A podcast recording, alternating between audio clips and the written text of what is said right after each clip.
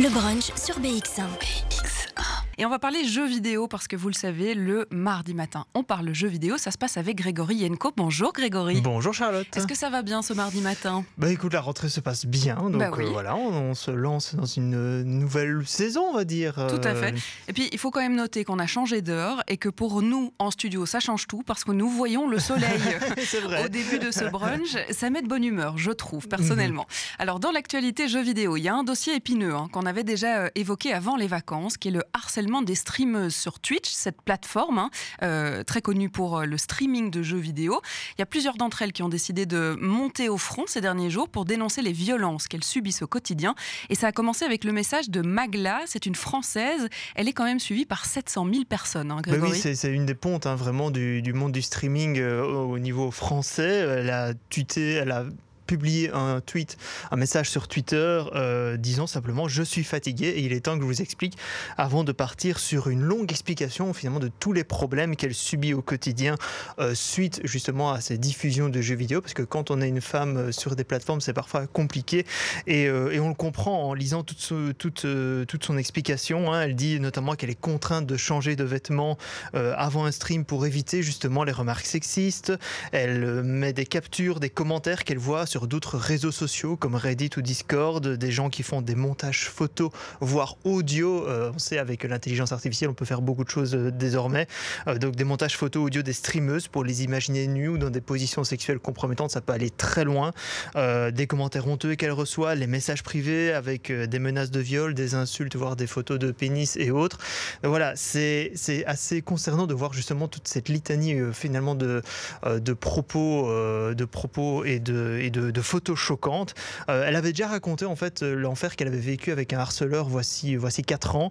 Euh, elle a finalement pu le confronter au tribunal. Ce dernier a été condamné à un an de prison et une amende de plusieurs dizaines de milliers d'euros. Ce qui est encore plutôt rare. hein, C'est encore dire. très rare et on le voit que malgré cette condamnation, bah, malgré tout, ça continue, il con- continue à y avoir des personnes anonymes euh, comme ça qui continuent de publier euh, des messages euh, assez, assez choquants. Alors depuis justement ce tweet, d'autres streameuses se sont emparées du sujet et ont également dénoncé les atrocités qu'elles subissent tous les jours. Hein. Bagheera Jones, Dame Dame, Ultia, pour citer les plus connus, ont témoigné des mêmes injonctions, des mêmes photomontages, des mêmes problèmes récurrents.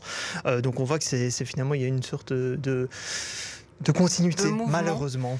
Et il y a un mouvement, hein, et c'est vrai que sur les réseaux sociaux, on le voit de plus en plus que Mhm. la parole euh, est en train de se, se délier euh, sur ce sujet-là, sur le harcèlement euh, des streameuses. hein. Et oui, et il y en a d'autres qui ont finalement même dénoncé le harcèlement aussi que d'autres streamers font, comme pour leurs propos sexistes, notamment Sardoche et Fluide, qui ont été clairement pointés du doigt. Et on voit que Twitch doit finalement prendre le problème à le corps. Eux, ils ont annoncé qu'ils allaient faire de plus en plus pour la modération. Mais on voit que ça va au-delà même de Twitch et que c'est la modération en général sur Internet qui demande à être revue et corrigée. Et ça, on sait que c'est un, un travail de titan qui s'annonce. Un processus euh, long et, et- et douloureux peut-être. Alors Voilà. revenons plus concrètement aux jeux vidéo. Vous connaissez peut-être la série de films John Wick, euh, qui est euh, concent- un concentré d'action euh, totale. Alors selon le studio en charge de ces films, le héros pourrait bientôt passer dans le monde virtuel. hein. Ben oui, John Wick, hein, ce ce célèbre assassin qui s'est vengé la mort de sa chienne, en fait, sa chienne qui avait été offerte par sa femme décédée d'une longue maladie. hein. ça donne des films d'action absolument fous. Euh, et il y avait déjà eu un, un jeu vidéo de John Wick, en fait, euh, qui s'appelait John Wick X, qui était sorti sur PC et Mac en 2019, mais c'était un jeu de stratégie au tour par tour, donc c'était un peu étonnant d'avoir ce type de jeu pour un film d'action finalement où on, a, on aurait envie de prendre les armes et d'aller un peu euh, tuer tout le monde on va dire euh, mais John Feldheimer, donc le patron du studio Lionsgate, a confirmé que la franchise John Wick devrait bénéficier bientôt euh, d'un jeu qu'on dit triple A. En fait, triple A, c'est simplement comme un blockbuster dans, les, dans les films d'action.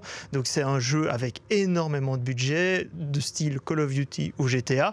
Maintenant, il n'a pas voulu en dire trop sur ce que ça allait recouvrir comme thématique, mais on peut se dire que ça peut donner un très très bon jeu d'action. Et John Wick, franchement, c'est le héros parfait pour ce type de jeu. Maintenant, c'est un projet en pré-développement, donc il faudra certainement attendre facilement 2-3 ans avant que ça arrive sur les consoles ou sur, euh, ou sur ordinateur. Oui, euh, en jeu vidéo, c'est comme à Hollywood, on annonce des possibilités et puis en fait, on voit le résultat que dans Voilà. que dans quelques années. On va poursuivre avec le studio Electronic Arts qui a déposé un brevet qui va intéresser les joueurs en ligne de jeux compétitifs.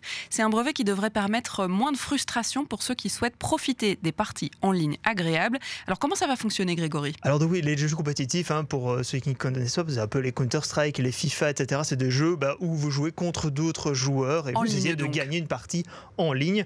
Euh, donc tous ces jeux ont un système qu'on appelle de matchmaking. C'est une recherche informatique pour rechercher un, joueur ou une joueuse plus ou moins du même niveau que le sien.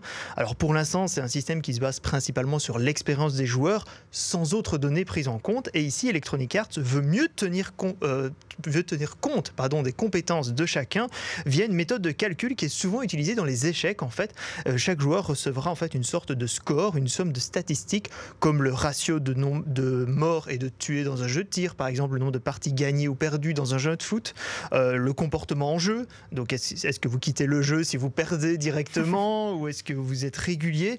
Donc voilà, c'est une potentielle euh, solution pour faire face à ce problème de matchmaking. C'est séduisant sur le plan théorique, mais maintenant, c'est à voir en pratique ce que ça donne dans les prochains mois. Et puis, je suppose que ça va encore augmenter la compétition, hein, parce qu'il y en a ben déjà pas mal sur les jeux clairement, en ligne. Clairement. On va euh, passer à votre coup de cœur, Grégory Yenko, puisque chaque semaine, vous venez nous présenter un jeu que vous avez testé pour nous et que vous voulez conseiller à nos auditeurs. On a déjà fait des jeux PC, des jeux PlayStation, des jeux Switch, des jeux euh, aussi euh, smartphone, parce que comme ça, ils sont accessibles à tout le monde. On verra ce que vous allez euh, nous proposer. Les passeurs de culture.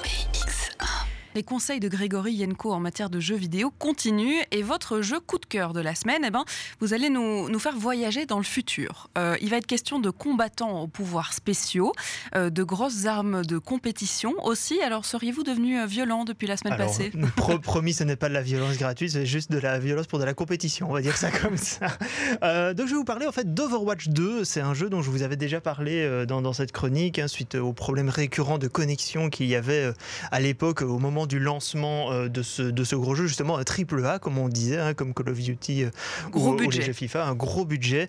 Alors, euh, c'est vrai que ces, problèmes de connexion, justement, je, je n'ai pas connu, mais c'est vrai que le système de connexion au jeu est assez complexe. On est contraint d'utiliser un compte spécifique Blizzard, d'activer un numéro de téléphone, et quand on active ce numéro de téléphone, justement, on se retrouve avec des spams qu'on n'avait pas demandé par SMS. J'ai reçu je ne sais combien de SMS après de la part de Blizzard. Donc, c'est toujours je une bonne nouvelle. au cas où que c'est possible que malheureusement il y ait ce genre de, de messages qui arrivent, mais après ça s'est calmé heureusement en regardant un peu dans les, paramètres du compte. Alors le jeu en lui-même, Overwatch 2, euh, il a été assez mal accueilli au début, euh, car pour les habitués, c'est juste Overwatch 1 qui est sorti en 2016, il y a déjà 6 ans, mais simplement il est passé en free-to-play, donc un jeu gratuit, euh, mais sur lequel il faut débloquer des choses au fur et à mesure du jeu, au fur et à mesure de l'expérience, ou alors si vous voulez aller plus vite, il faut non, mais ça peut aller à des sommes très importantes. Heureusement, ici, c'est juste des accès à des costumes, c'est plus du, cosmétique, il n'y a pas vraiment euh, d'amélioration possible seulement avec de l'argent au niveau des compétences ou des armes. C'est déjà ça, j'ai envie de dire. Euh, il y a des jeux qui ont été euh, bien plus, on va dire, cyniques par rapport à ça. Alors, personnellement, justement, je n'ai pas eu de problème avec le fait que ce soit free-to-play, le fait qu'il qu'il faille payer pour des costumes, parce que moi, j'ai juste envie de découvrir un jeu dont j'avais beaucoup entendu parler. J'étais intéressé par le gameplay, donc c'est un jeu un très bon jeu de tir, mais euh, surtout c'est un plaisir renouvelé parce qu'il y a beaucoup plus de possibilités que les autres jeux de tir que j'ai pu faire auparavant, justement les Call of Duty ou les Counter-Strike. Euh, ici, vous pouvez jouer euh, différents types de personnages. Vous avez donc les tireurs, simplement, des tireurs basiques, on va dire. Vous avez des tanks, donc c'est quelqu'un avec beaucoup de vie, mais qui est plus lent aussi, un peu à la détente. Et vous avez les soigneurs, donc les personnes qui vont soigner les autres personnes. Vous êtes dans des équipes de 5 à 6 personnes selon vous jouez à Overwatch un ou deux. Donc c'est en ligne, on a des coéquipiers qu'on ne connaît pas. Vous jouez en ligne, en fait, vous jouez soit avec des personnes que vous connaissez, soit avec des personnes que vous ne connaissez pas. Euh, mais euh, finalement, c'est pas forcément un problème. Je veux dire que la coopération se fait assez aisément, justement, si vous voyez que dans votre équipe, vous n'avez pas de soigneur et que vous bah, vous dites, bah, ok, je vais être le soigneur de l'équipe, ça peut, ça peut aider. Euh, donc voilà, c'est assez simple, il n'y a pas forcément besoin de communiquer à tir larigot par micro, etc. Ça se passe très facilement tous les personnages justement ont des armes et des capacités spéciales différentes. C'est ça qui fait euh, la beauté du jeu. Euh, vous avez facilement une trentaine de personnages et tous ont des, qualités spécifiques. Euh, ces capacités spéciales, bah, justement, vous pouvez les utiliser toutes les 3 à 6 secondes. Donc il faut essayer de bien jauger le temps quand les utiliser parce que bah, voilà, euh, c'est justement ce qui vous permet d'être meilleur que les autres. Bah, il faut voir justement en stratégie comment bien les utiliser. C'est là qu'on imagine le cliché du, de la personne qui joue beaucoup et qui, qui va à une vitesse sur ah le clavier et la souris. C'est ça. Hein. Alors ça peut être ça. Moi je ne suis pas encore, j'en suis pas encore là. Moi personnellement, donc ici je joue sur euh, PlayStation 4. Euh, il est disponible sur toutes les consoles, enfin Xbox, PlayStation et sur PC. Euh, c'est le principal, euh, les principales euh, plateformes sur lesquelles il est disponible. Alors c'est vrai que c'est plus facile de jouer sur PC. Moi je joue à la manette et franchement ça se joue assez facilement. C'est pas trop rigide justement. on n'est pas je vais dire qu'on n'a pas d'autres personnes qui jouent beaucoup mieux que vous et vous allez être finalement dégoûté euh, de, votre partie. Euh, on arrive quand même à avoir euh, des niveaux assez équilibrés, je trouve, entre les personnes. Et donc, là, ce qui fait aussi que c'est un peu plus varié, c'est que vous avez différents modes. Vous n'avez pas seulement des matchs par équipe, vous avez aussi, par exemple, des captures de zone. Vous devez aussi, par exemple, pousser un mur dans un camp adverse et celui qui pousse le plus loin a gagné. vous devez escorter un colis vers plusieurs points. Donc, il y a vraiment plusieurs modes euh, possible.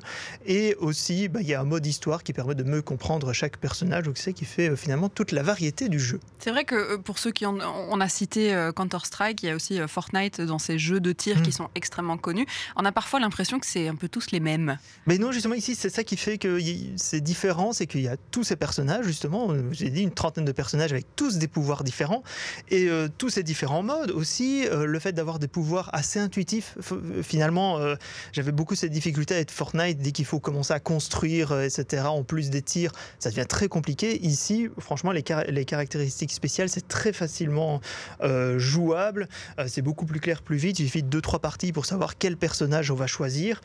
et aussi, les personnages sont finalement très attachants, avec beaucoup de dialogue. Et ça, je dois le dire, Blizzard met beaucoup d'attention dans la version française du jeu. donc, vous avez beaucoup de dialogue, beaucoup de petites surprises que vous allez entendre justement au fil du jeu. Donc voilà, je vous recommande vraiment Overwatch 2, euh, simplement pour quelques parties comme ça, sympathiques.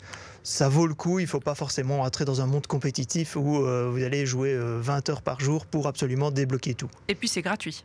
Et c'est gratuit, donc comme je le disais, les seules choses payantes, ce sont les costumes, mais je vous le déconseille profiter juste de la partie gratuite, c'est déjà très très bien comme ça. Eh bien merci Grégory pour tous ces conseils euh, en jeu vidéo. On vous retrouve la semaine prochaine pour d'autres conseils. Vous êtes déjà en train de tester euh, le jeu de la semaine prochaine? Je suis déjà en train de tester le jeu de la semaine prochaine. Ce sera un jeu sur PC et sur Mac et même sur smartphone. Eh bien très bien, euh, vous nous raconterez comment ça s'est passé. C'est vrai qu'en ce moment c'est des jeux qui marchent plutôt bien.